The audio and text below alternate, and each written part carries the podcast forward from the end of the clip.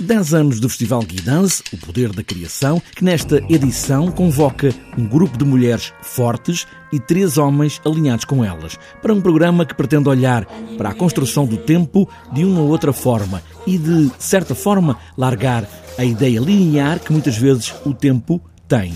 Rui Torrinha, diretor artístico do Guidance, ressalva esse ponto destes 10 anos, uma edição marcante. É carregada de um simbolismo de um caminho que se tem feito, eh, é carregada também do regresso de uma série de relações fortes, de mulheres fortes em palco, eh, e é para nós eh, um grande privilégio, mas também uma grande responsabilidade eh, continuarmos a investir na dança em Portugal. O festival representa um palco importante para os artistas em Portugal. Para além das mulheres fortes que anuncia a programação para o Guidance, há uma que se destaca pelo convite para mostrar com mais detalhe o trabalho que faz. Este ano é a coreógrafa Vera Mantero. Quando convidamos um coreógrafo, uma coreógrafa, fazemos o desafio sempre de estrear uma peça e repor uh, e, e mostrar repertório. E é o que vai acontecer acontecer com a Vera.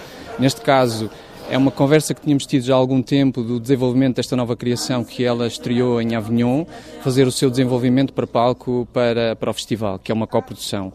E é isso que acontecerá uh, enquanto na primeira semana do festival, na primeira metade, e depois haverá a reposição dos, dos terrenos do Caldeirão, que é uma peça uh, que, que é do seu repertório também, e portanto, é uma oportunidade que o festival dá ao público de ter um olhar mais forte sobre, sobre um, um universo de criação, neste caso da Vera. As estreias sempre foram a marca de cada edição do Guidance, em Guimarães. Nesta edição também vai ter estreias, com especial destaque para a criação portuguesa, mas também com duas ideias internacionais que assinalam a dança no mundo. Nós temos duas presenças internacionais, que é o Marie Chouinat e também o Akram Khan. São duas peças fortíssimas, uma em cada sábado.